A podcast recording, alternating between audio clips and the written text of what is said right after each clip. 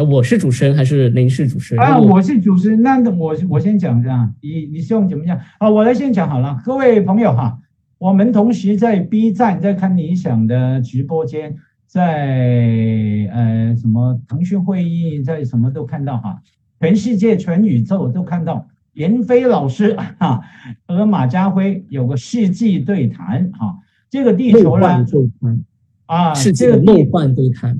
世纪梦幻对谈，这个地球昨天发生了拜登跟 Trump 啊，特朗普的对对谈，呃对决嘛。那今天的大事就是闫飞跟马家辉的，不是对决是对谈，对不对？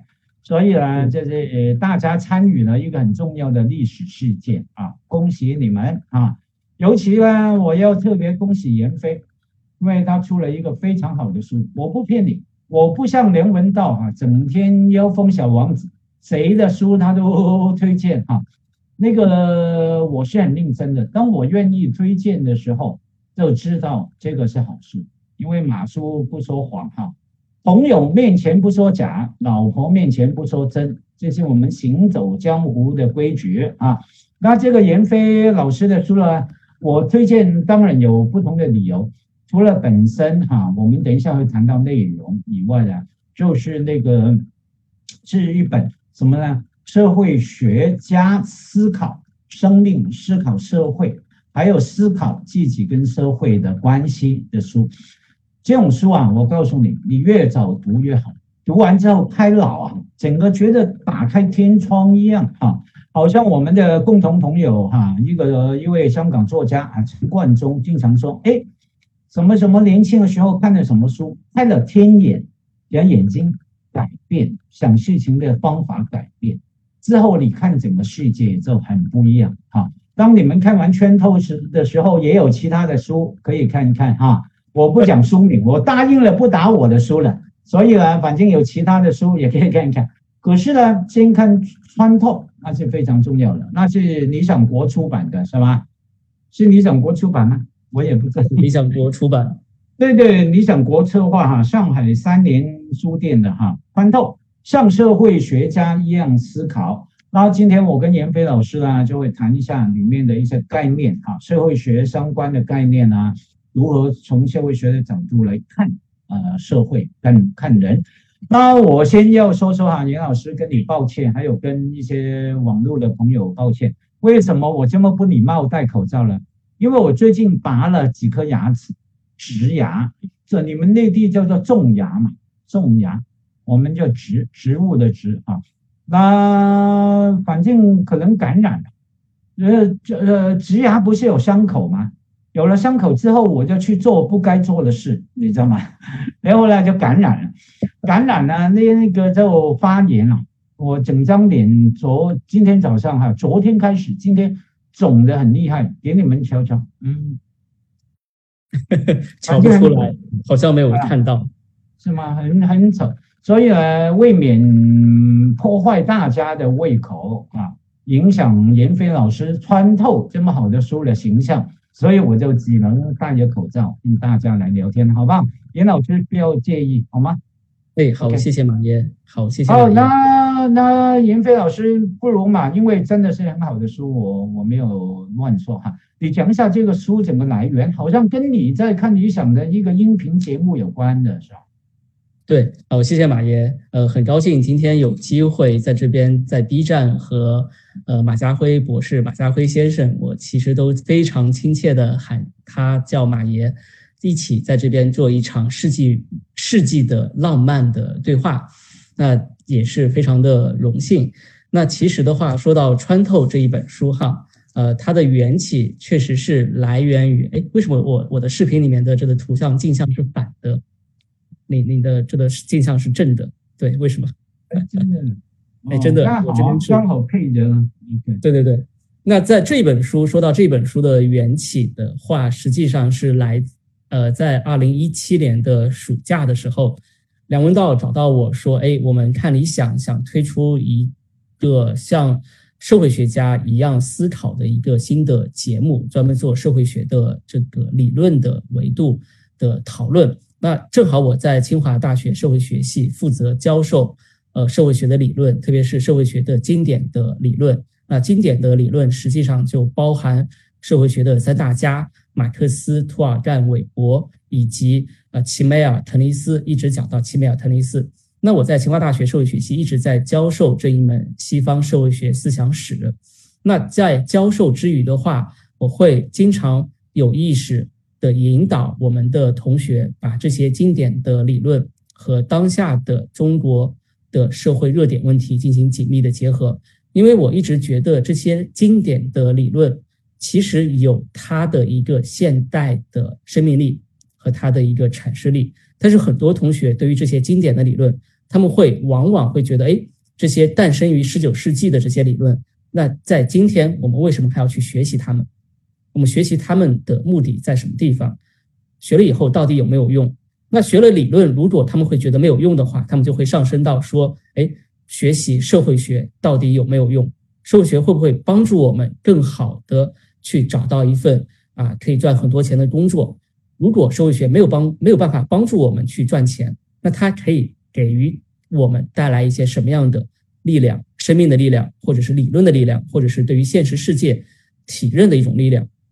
那在整个教学的环节当中啊，就会不断的和同学们进行这样的一些类似的对话。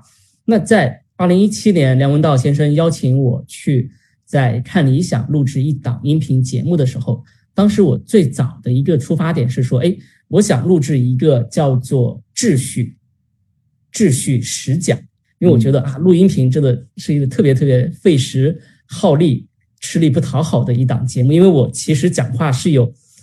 非常非常强的这个口音啊，呃，有一些字母不分，所以经常会被呃同学。口音是什么？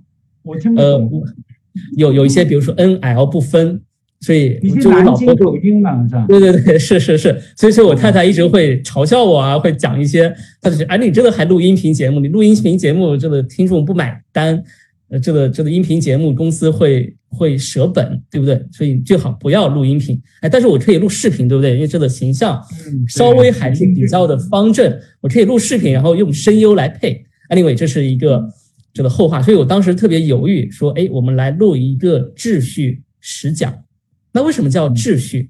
那在社会学里面，一个最为核心的讨论的话题啊，就是是对于人类本性与社会秩序的一个探讨。那对于什么是社会学，大家有很多不同的维度、不同的面向的认知。那对于马爷来讲，其实我们都是社会学家，我们都是学社会学很长很长的时间。当当你学社会学时间比我更加的漫长，更加建立了一个大时代的变迁。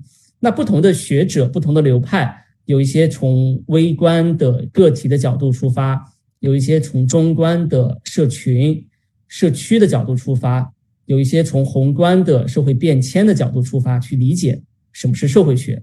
什么是社会与人的关系？那还有一些学者或者是学生，从研究方法的角度出发，说：哎，我们可以做定量的研究，做社会的调查。还有些学生学者从定性的质性访谈、口述史、社会记忆的角度去了解社会学。但是无论是什么样的研究方法，无论是什么样的研究的角度，那最后社会学归根结底。落脚点还是人类本性与社会秩序的一个探讨。那我觉得，哎，那就从这里面这八个字里面，我想出叫秩序，秩序实讲。所以有了这个想法以后，哈，我们就开始实，就是就就开始写第一版的这个这个穿透，是不是要把穿透拿出来？第一版的穿透的这个文稿写了秩序十讲。那秩序十讲在二零一八的暑期就完成了。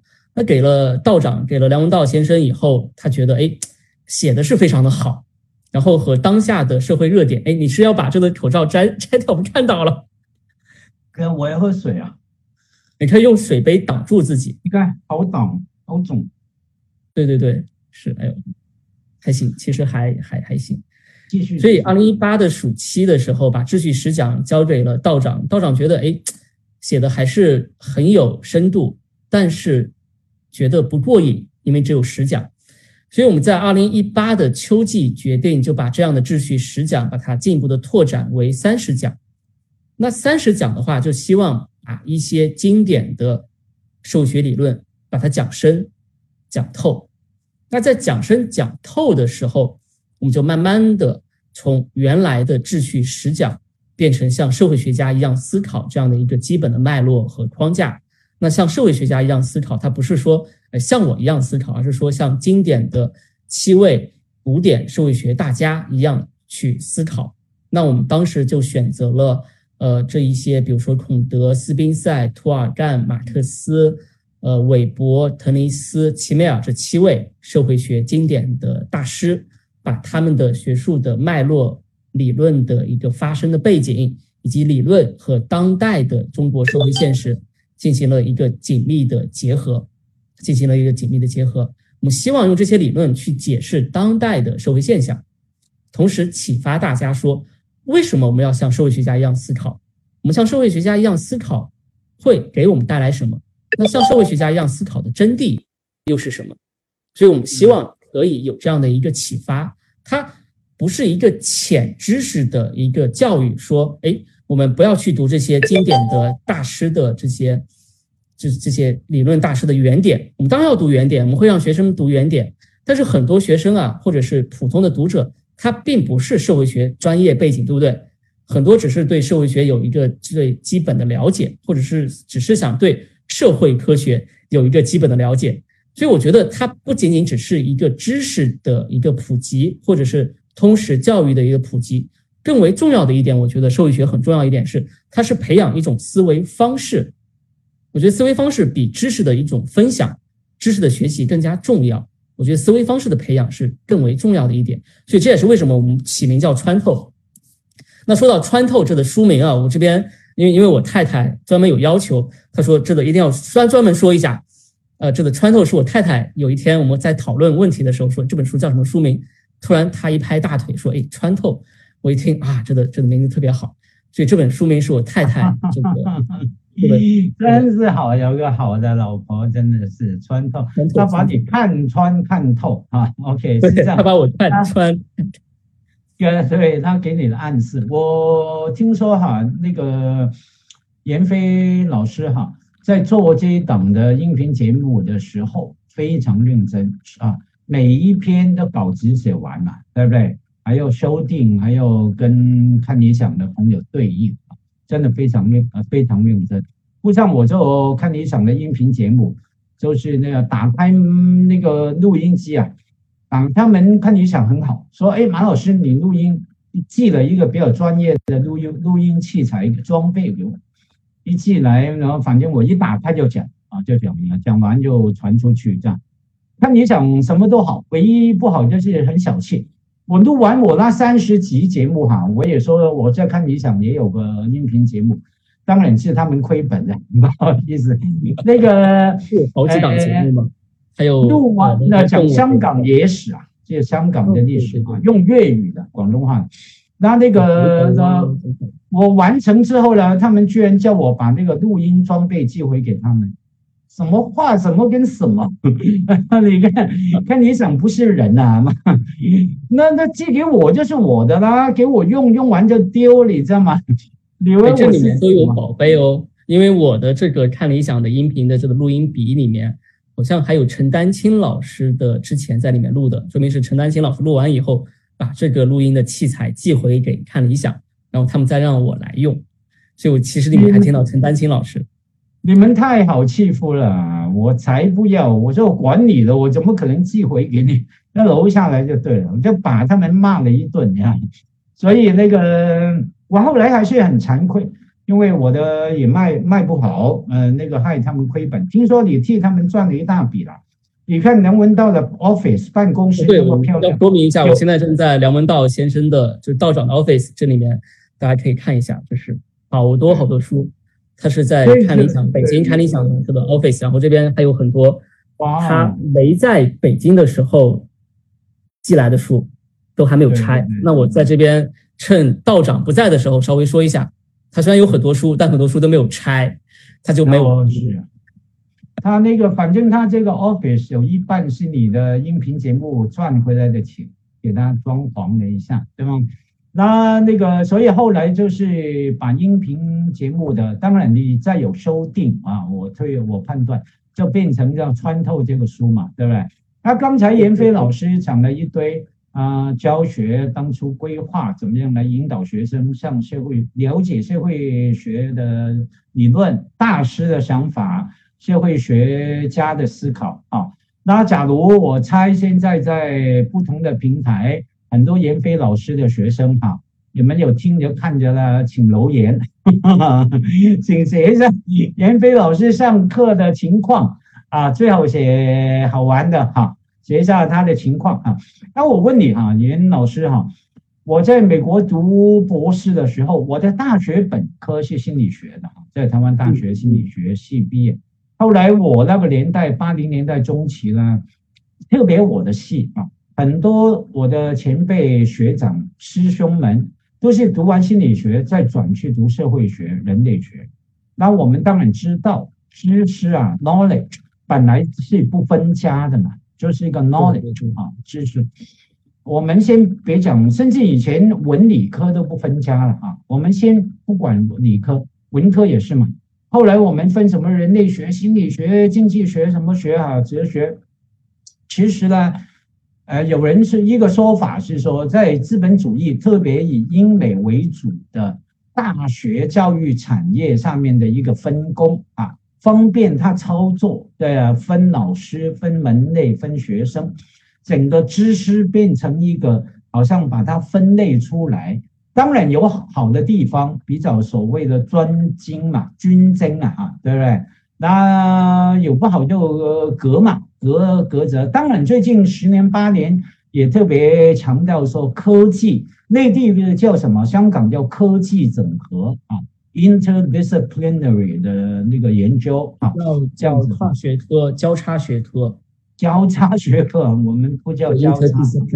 对对，交叉学科哈，那个嗯，所以我们我很多学长啊，在八零年代那时候呢，讲社会学的主流讲什么呢？Wallenstein 世界体系啊，对世界体系，对分工，一些所谓的相对落后的国家。为什么是落后了？他们落后是因为你们所谓的先进，把他们的人力资源，把他们收编在整个世界体系里面，所谓中心跟边陲的分工啊，里面你好像也分到一碗汤，可是里面有多少的剥削？你的所谓经济繁荣发展，其实是配合中心地区、中心国家的需要。他们需要什么商品、什么货品，你们做什么加工、做其他的配合，甚至人才的输出啊！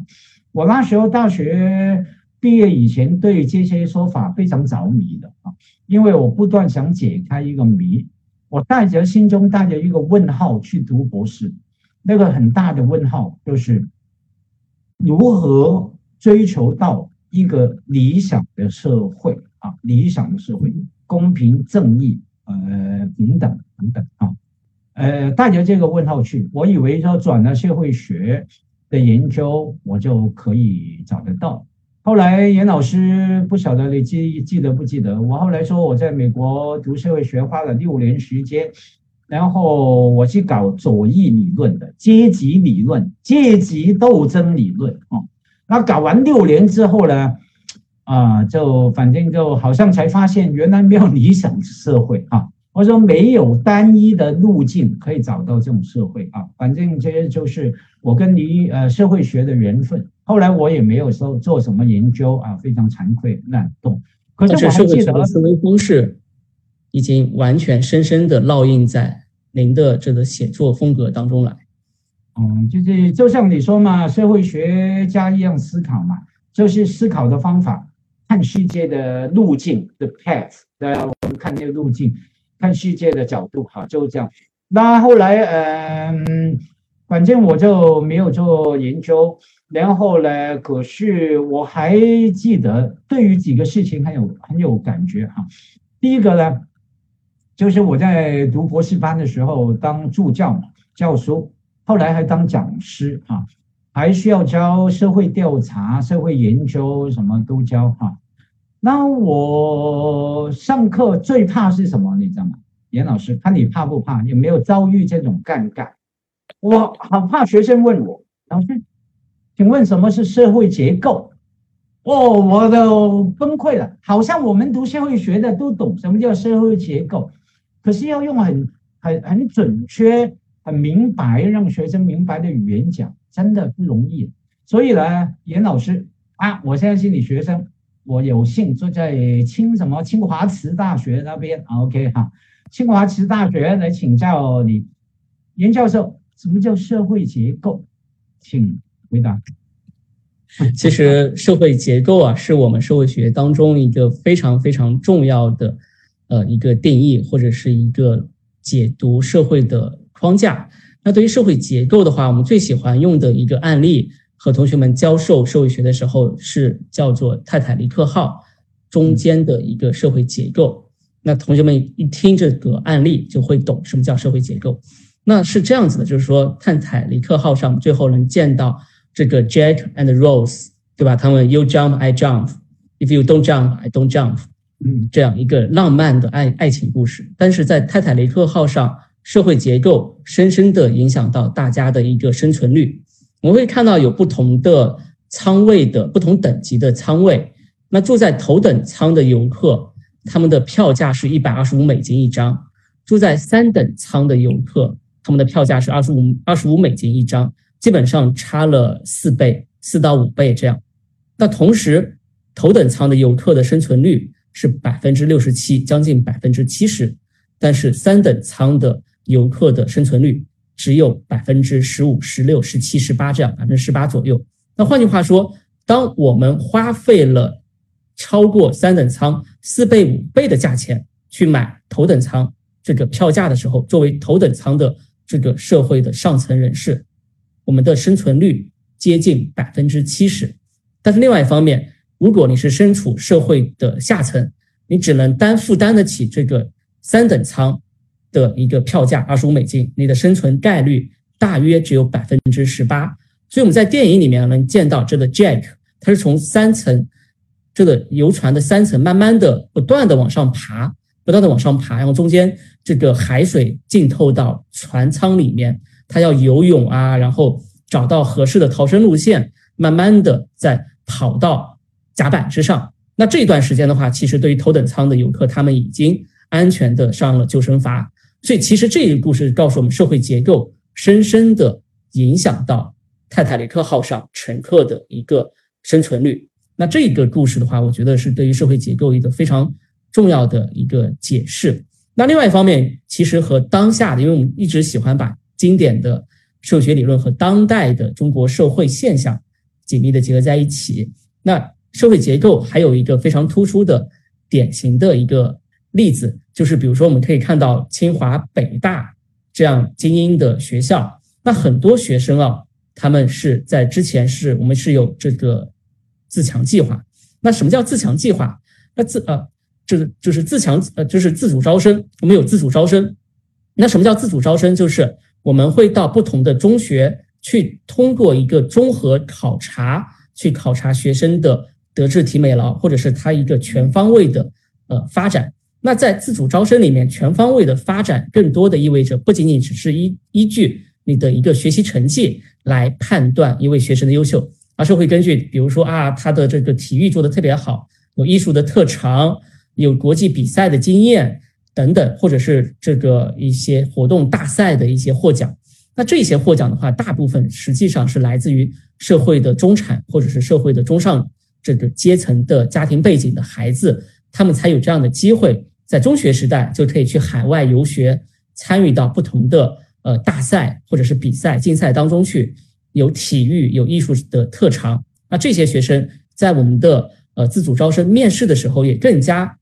有的放矢、游刃有余的去和我们这些教授啊、老师们进行谈笑风生的去讨论问题，因为他们见过了世面，走过了世界，那他们的综合素质相对来讲比较高，所以在依旧还是有自主招生的时候，我们会通过自主招生大量的招很多的这方面的学生，同时我们当然还有自强计划，就是专门针对贫困地区的孩子，他们会有一个呃特定的一个呃这个录取的通道。但另外一方面，我们会发现，在过去的一段时间里面，呃，我们的这个通过自主招生的同学上来的同学，他们的这个结构性的背景啊，会更加的强烈一些。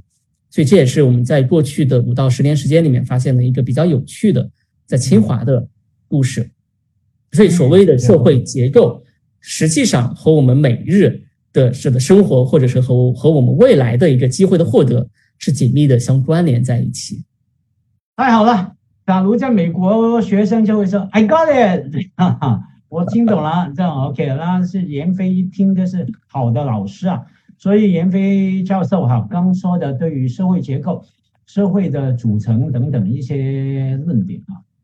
在穿透里面不同的章节哈都有谈到啊，那个目录我读一下目录，我知道你自己不好意思读哈，我觉得这个光是看这个目录啊，你就知道是个不仅是要推目录啊，那其实这一本书还有马老师您的鸳鸯六七四，我们可以在当当、在京东别别别别别，来来来，闫飞今天是你的主场哈，别提我的事，这个我刚说你看整个目录的铺排开展啊。就是这个非常好的社会学的呃启蒙书哈，他说社会学的缘起第一章嘛，社会学的诞生和进化，社会学的缘起，社会学进化论，然后第二章呢，金钱是我们时代的上帝哈，然后谈到商品拜物教啊，劳动的异化，然后下来第三章社会秩序的基础啊，呃，是道德哈。然后第四章，每个人都是机器上面一个齿轮。最后一章，第五章啊，就是那个鼓荡心灵的诗歌和宗教化为虚空啊啊，呃，这个关乎信仰、意识形态、意义等等的文化符号象征等等的问题哈。啊年老师，你刚刚说的，当然，假如一个认真会对待这个问题的人呢，就其实他。可以马上会进去思考第二组的问号是什么呢？因为你刚刚讲到说，哎，不同的头等舱、二等舱，什么有没有见过世面等等，说了一堆啊。里面谈到说，它有不同的一个社会，有不同的群体，它有不同的条件、不同的元素、不同的位阶。当然，这个就社会学里面都是一个 construct 啊，建构啊啊，我不想内地翻译为什么啊？对，我们啊。我们把它啊按照某些词，然后把它抓出来。比方说有一个很重要，闫飞老老师的穿透也提到阶级啊，你说有翻译为阶级，有翻译为阶层啊等等。阶级是一个啊，还有一个比方说性别啦、族群啦，甚至一些呃呃文化的呃呃呃呃取向啦等等啊。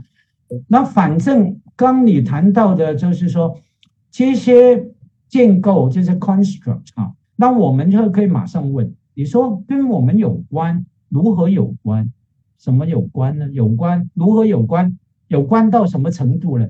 那个所谓有关，是说它会影响，只是影响吗？因为你刚也提到用到影响两个字啊，还是限制 limitation，对不对？甚至有人说决定。像那个所谓的正统马克思主义，对吧？下层建筑决定 determine 啊，决定 ideology，决定上层建筑 superstructure，OK 哈，决定到底是影响。坦白讲，影响跟局限跟决定不一样啊，不一样的状况啊，它的程度不一样，深度不一样，还有 in what way 这种什么方式的，有些是 tangible。啊，看得到的，有些是 intangible，摸不到的，看不到的啊，呃，影响啊，到底是影响还是局限，还是还是决定，然后什么程度，用什么方式啊？然后当然会马上再问，那在某一个社会结构的情况下，我们谈社会学有个很伤脑筋的问题，其实很多的社会学的讨论辩论都从这里出来了。但是一方面，on the one hand 是 structure，on the other hand 是 agent 啊，个人呐，个体。OK，那假如有个结构，那我们个人在这个结构里面的，是不是剧本都写好了？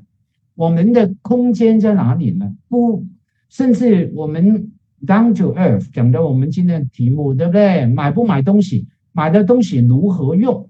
消费对我们的意义是什么？对不对？我们作为一个符号效意义呢，还是甚至作为一个行为意义？光在我消费那一刻，其实我可以用它作为一个抵抗 resistance，OK，抵抗某些父权，比方说或者说某些 dominance 宰制，好等等。那个人的空间在哪里呢？Of course，严飞知道有个很重要的社会学家 G.A. Cohen 啊，那翻译为科恩吧，对啊，他很多论文左翼知识分子啊，有一篇论文很有意思的，那个标题就很有意思啊，叫做什么？假如你是一个 socialist，你是一个社会主义者，How come you are so rich？那为什么你那么有钱？最经典例子，恩格斯，对不对？为什么你那么有钱？你有钱是道德的吗？还有你如何使用你的钱呢？啊，不管是继承来，还是你用透过你的门路，我们都知道马克思也炒过股票啊，虽然失败哈。OK，那这个假如你是个社会主义者，为什么你那么有钱？他的论文大概研究啊，在欧美世界还是过程性的，真的有钱。对，他他的社会里面，我们看到某些群体。可能是意大利人，特别 minorities 啊，犹太人，甚至亚洲人，OK，同样受到那个种种的经济条件的限制，种种的他当时的社会结构的限制。可是为什么有某一类群体，他能够做出他的资本累积啊，capital accumulation，资本累积，然后出来所谓的出头。天呐啊！所谓上进、往上流动等等，那就马上牵涉到结构跟 agents 啊个体之间的呃永恒的，你说冲突也行，一个很辩证的关系也行。我觉得社会学啊很迷人的其中一个地方就在那里，也是说为什么我们有需要像社会学家一样思考，我们在里面找到我们一个限制、一个困限。可是同时也看到一个机会，一个可能。我们比较，当你能够像社会学家一样思考，特别看完这个书之后啊，你就能够比较敏感于掌握你跟社会之间的关系，摆定关系。我们经常说嘛，做人最难是什么？摆定关系嘛，对不对？就像我跟云飞，我跟你要摆定关系，我跟你也是好朋友，跟你老婆也是好朋友。我要摆定我们三个人的关系啊，不能摆错，摆错就麻烦了，对不对？摆错就好朋友啊。那我们跟梁文道也勉强算朋朋友，的？也要摆定关系的。那那个，我觉得就是像社会学家一样思考的其中一个很重要的，呃，不管你说意义也好，作为很具体的好处，因为你刚也一段问一开始。到底帮到我们什么？找工作吗？发财吗？我觉得这些先不说，最呃好的对我来说就是，它训练了我一个很敏感度，像社会学家一样思考，那我就比较容易摆定关系，看到局限也限制，也看到机会啊。我觉得非常有有意意思的事情。穿透力，对对对，这个就是穿透的作用，对不对？好了，我们讲了一堆社会学，哎，那我问你一下，你心中的社会学男神或者女神嘛？社会学家、社会神、社会学神啊，是谁啊？有没有？啊？啊，你开玩笑，认真的发问你。Wisconsin Medicine Sociology，那是那个学校好，那个系好，不是我好。是 US 排名第一。我是一个学术的逃兵啊，因为学术，我告诉你，听起来啊。OK，with due respect 哈，没有冒犯哈，就是说学术当然嘛，我们把生命投进学术研究啊。可是在我看来，学术是一个一个专业领域的游戏，它有它的游戏规则，对不对？比方说要有自由，自由没有自由就没有学术啊。比方说在运作里面要有 credibility，为什么在学术研究里面抄袭是大罪，对不对？死罪啊，不能抄袭的。因为整个不仅是个人道德问题啊，因为那是整个 domain、整个领域、整个行当里面的基础。当你有可能抄袭的时候，没有公信力的时候，整个学术研究就 collapse 嘛，建立在一个浮沙里面，不行的啊，等等。那嗯，所以说我就说学术是一个很很门门禁森严嘛，怎么讲啊？门禁森严哈。按照了游戏来做啊，那我个人性格啊，当然能力啊等等哈，就不太 fit 这个哈。那先不说我了，我个人完全不重要哈。我说我倒是在我学习过程里面、阅读过程里面啊，看到一些社会学的大师，哎，我真的，一读他们的书，听他们的名字就很亢奋。我先说好不好？我先说我男神是谁？轮到严飞你说，是男神，别不用说了吧？好，有两个吧，可是都过去了，一个前两年才过去，一个是过去好久，就是我的本家马克思。啊我到今天都记得，我记得我在美国芝加哥大学去读硕士的时候，晚上窗外面疯狂雪暴，OK，我读他的《资本论》中文版，读，哇，那种震撼！我后来听好多朋友都有类似的经验，那种震撼就是我们刚说的开了天眼，你知道吗？他讲，就像闫飞的穿透有第一、第二章也讲是啊，不是第二章啊，第二个大的呃单元上面也讲商品拜物教啊，还有什么叫钱是什么东西，commodity 是什么？那在讲生产力阶级，当然到最后有讲到阶级自为阶级，闫飞也是有提到的哈，一个阶级的存在啊，到只有当他啊自存阶级，它本身可能是一个阶级。可是，只有当它有阶级意识，甚至进行阶级的 struggle，不管你称为斗争也好，争取也好，哈，它就从自存存在的存变成自为阶级，为了他的阶级的利益啊而而而而进行，而而而活哈。那这个，所以马克思真的男神啊！当然，后来我们都知道有西方马克思主义、新马主马克思主义哈，什么都有。那可是那个。那种原创力，那种穿透力，哈，那这个穿透，穿透之神，第一是马克思，第二是闫飞了，啊，那我觉得马克思就是我的社会学的超级巨大的男神。那第二个呢，闫飞以前开会也没有碰到他？我的老师 Eric Wright 莱特搞左翼理论，哈，我没有碰到过他，但是我正在为我们的清华社会学评论。主这个 Eric Wright，他一个新马克思主义的一个呃评论的专题，我们有这样的两三篇文章。对哦，那莱特哈那个非常好，他好，他本来招收我为门徒的，我还很光荣哈，我。在博士班第一年修他的课啊，其中一门叫阶级阶级分析的 class analysis 啊，阶级分析哈，还拿了一百分。其他的亚洲同学恨得牙痒痒啊，他从来没有人拿一百分这样哈。后来我觉得，反正我懒惰嘛，就做自己喜欢做的事。那呃，可是那种温暖啊，对人的关心，对学生的体贴跟启蒙啊，非常好。我们写五页的报告啊，term paper，他可以写回五页的 comment 给你啊。对不对？闫飞，你会吗？你顶多写个 good，不错，很好。对不对？顶多写一页，他写五页的 comment 啊，一点一点的跟你讨论一个课的一个学生而已啊，不是博士论文哦。OK，是一个一门课，他可能班上有四十个学生啊，每一个都是这样。可能写三页，可能写四页。对我这么好的学生，他就写五页。好了，我讲他是什么呢？呃，他有一篇算是他的传记吧，小传啊，他去写的。求学如何走进研究马克思主义的路途，还是我翻译为中文的啊，有发表在台湾啊，好久以前。好了，我想讲的是他的一个故事，因为他那时候投入研究马克思主义啊，左翼的思考，很好的学者，年轻。好多不同的大学，包括了那个哈佛什么什么东岸西岸 Stanford 什么都想把他留在那边教，他不去，他选择留在 Wisconsin Madison。这是我读书哈，我的大学那个社会学系是全美国第一啊，排行全美国第一，等于是全宇宙第一的啊，在在那个意义上面。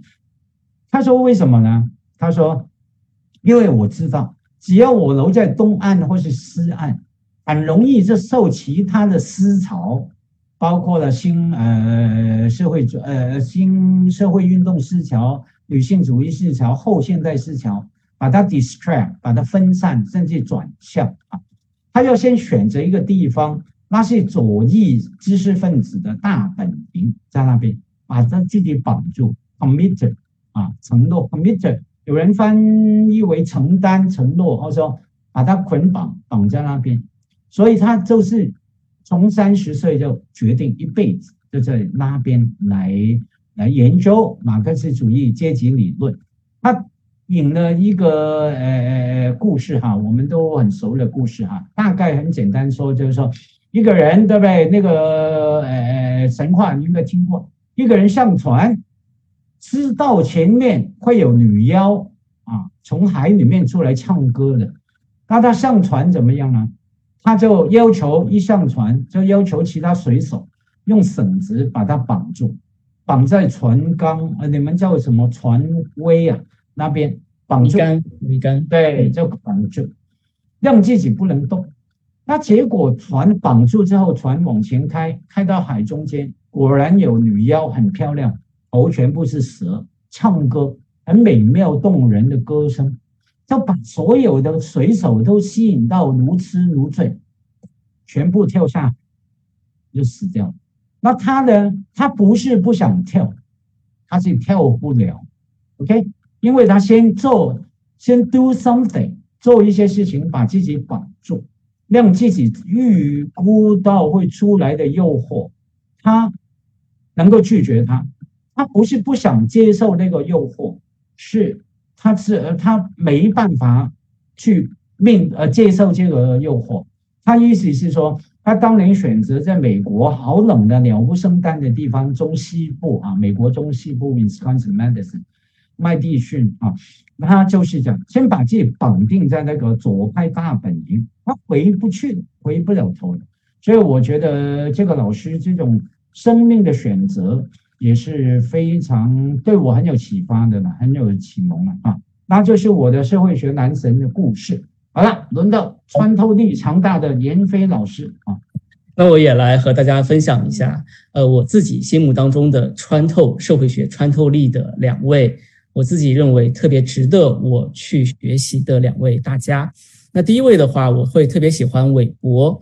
那在这边也稍微向各位呃稍微小小的剧透一下，也许我会在呃看理想平台继续来上演社会学家像社会学家一样思考的第二季，专门和大家来分享韦伯的一些专门的学术论点。那为什么我会喜欢韦伯？其实是有两个又有两个不同的维度。那第一个维度是特别喜欢。韦伯一九一九年在德国慕尼黑大学做的两场演讲，一场叫做“以学术为置业”，一场叫做“以政治为置业”。那以政治为置业，我们今天就不讲这一趴，我们就不讲。那以学术为置业的话，在这里面，其实韦伯就是把当时二十世纪初的很多像他一样的这样的青年的学者，他们在整个学术道路当中所遇到的很多的困境进行了一个描绘，比如说。那什么样的困境呢？比如说，他会面临着资深教授的一个呃挤压，受到学术江湖的一个排挤，受到很多的学术的一些之外的一些诱惑。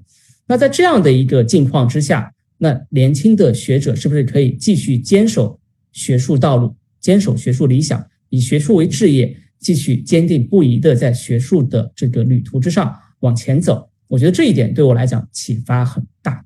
因为我之前也写了一本书，叫《学问的冒险》。我一直觉得，在学术的旅途之上，会面临很多很多的困境，很多很多的诱惑。那首先是困境。那所谓的困境，比如说我们在补读博士期间啊，我们会面临着这个博士论文写不下去，然后遇到了人生啊，或者是家庭里面的各种挫折，甚至是说，在整个读书阶段，我们没有人没有办法去和别人一起去进行一个像我们今天这样的一个。世纪的浪漫的对话和交流，思想的交流，他只能自己一个人。讲了像我就要脱衣服了。好，你继续继续。只能自己一个人寂寞的、孤单的待在寝室里面，面对着浩如烟海的文献，奋笔疾书，甚至他每天要做到凌晨两三点，持之持续以恒的在做这样的一个学术研究，非常的寂寞，非常的只能自己和自己对话。那我自己在读博士阶段，特别是在写博士论文的最后期的这。大半年的时间里面，每天基本上就是不断的在重复这样的一个自我对话、自我审视的一种过程，非常的痛苦，非常的遇到了很深的一个人生的困境，慢慢的需要去在黑暗当中寻找黎明的状态。那是在读博士期间的一种困境。那变成青年老师以后又有困境，那什么样的困境？比如说会行政、教学、发表论文的三者之间的压力，以及维持自己兴趣爱好的一个这个生活的平衡。比如说我特别喜欢读书，我读的是小说、杂文。但是，一方面写社会学的论文，你又不可以去读小说，你要读很多的定量的论文、社科规范范式的论文。那这里面怎么样做一个时间的平衡？那同时，行政的压力、教学的压力，还有很多很多发表论文、获得终身教职的压力，会在这里面会让自己会恍惚之间会有迷失，说找不到一个学业、事业、家庭的平衡。那这样的一种困境，慢慢的、慢慢的，我们把它克服之后，变成了一个稍微有点小小名气或者稍微有点起色的一个学术中人之后，又会面临很多的诱惑，特别是在北京。我一直和大家做这样的交流和分享。那我们会面临什么样的诱惑？比如说，第一种诱惑就是金钱的诱惑，不去做学问，我们去做很多的项目，我们把自己变成一种项目制的老师，然后让我们的同学、让我们的学生。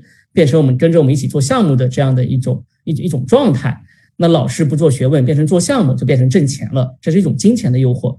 那还有一种诱惑是这种呃政治的诱惑，对吧？特别是在北京，人人都好为帝师，喜欢依附于政治或者依附于权力，那变成一个学术，变成一种权力的附庸，这是第二种诱惑。那第三种诱惑，我觉得就是一种学术的想象力的诱惑，或者是。学术的优越感的一种诱惑啊，觉得我们是北大的老师、清华的教授、Wisconsin Madison 毕业、Stanford 毕业，你掌握了这个，你有非常好的呃学术的平台，有很好的这个学术的呃这个文凭，你就可以说三道四，跨过自己这个社会学的本行，然后去什么行业、什么什么什么话题都去谈，然后会获得一种社会的这种满足的这种感觉。那这三层诱惑又会导致。青年学者会慢慢的在学术道路上走偏，那我觉得韦伯为什么会把这个问题提出来？他其实就是警，就是不断的在警示或者在提醒我们这些年轻的学者要以学术为志业，这是我们的天职，也是我们的本性。这是这是我喜欢他的第一第一个维度。那第二个维度，我特别喜欢他所提出来的一种，就是我们作为社会学者哈，我们是要保持一种价值的中立，还是要有一种情感的价值的关怀？在一方面，我们当然要保持一种社会学的或者是社会学者的一种情感价值的中立、客观、抽离的去看待我们研究的这个社会和现象。但那另外一方面，又无时无刻的不会又会把我们的这种个人的情感、价值关联和世界观不断的带入到我们被访谈的或者是被研究的对象当中去。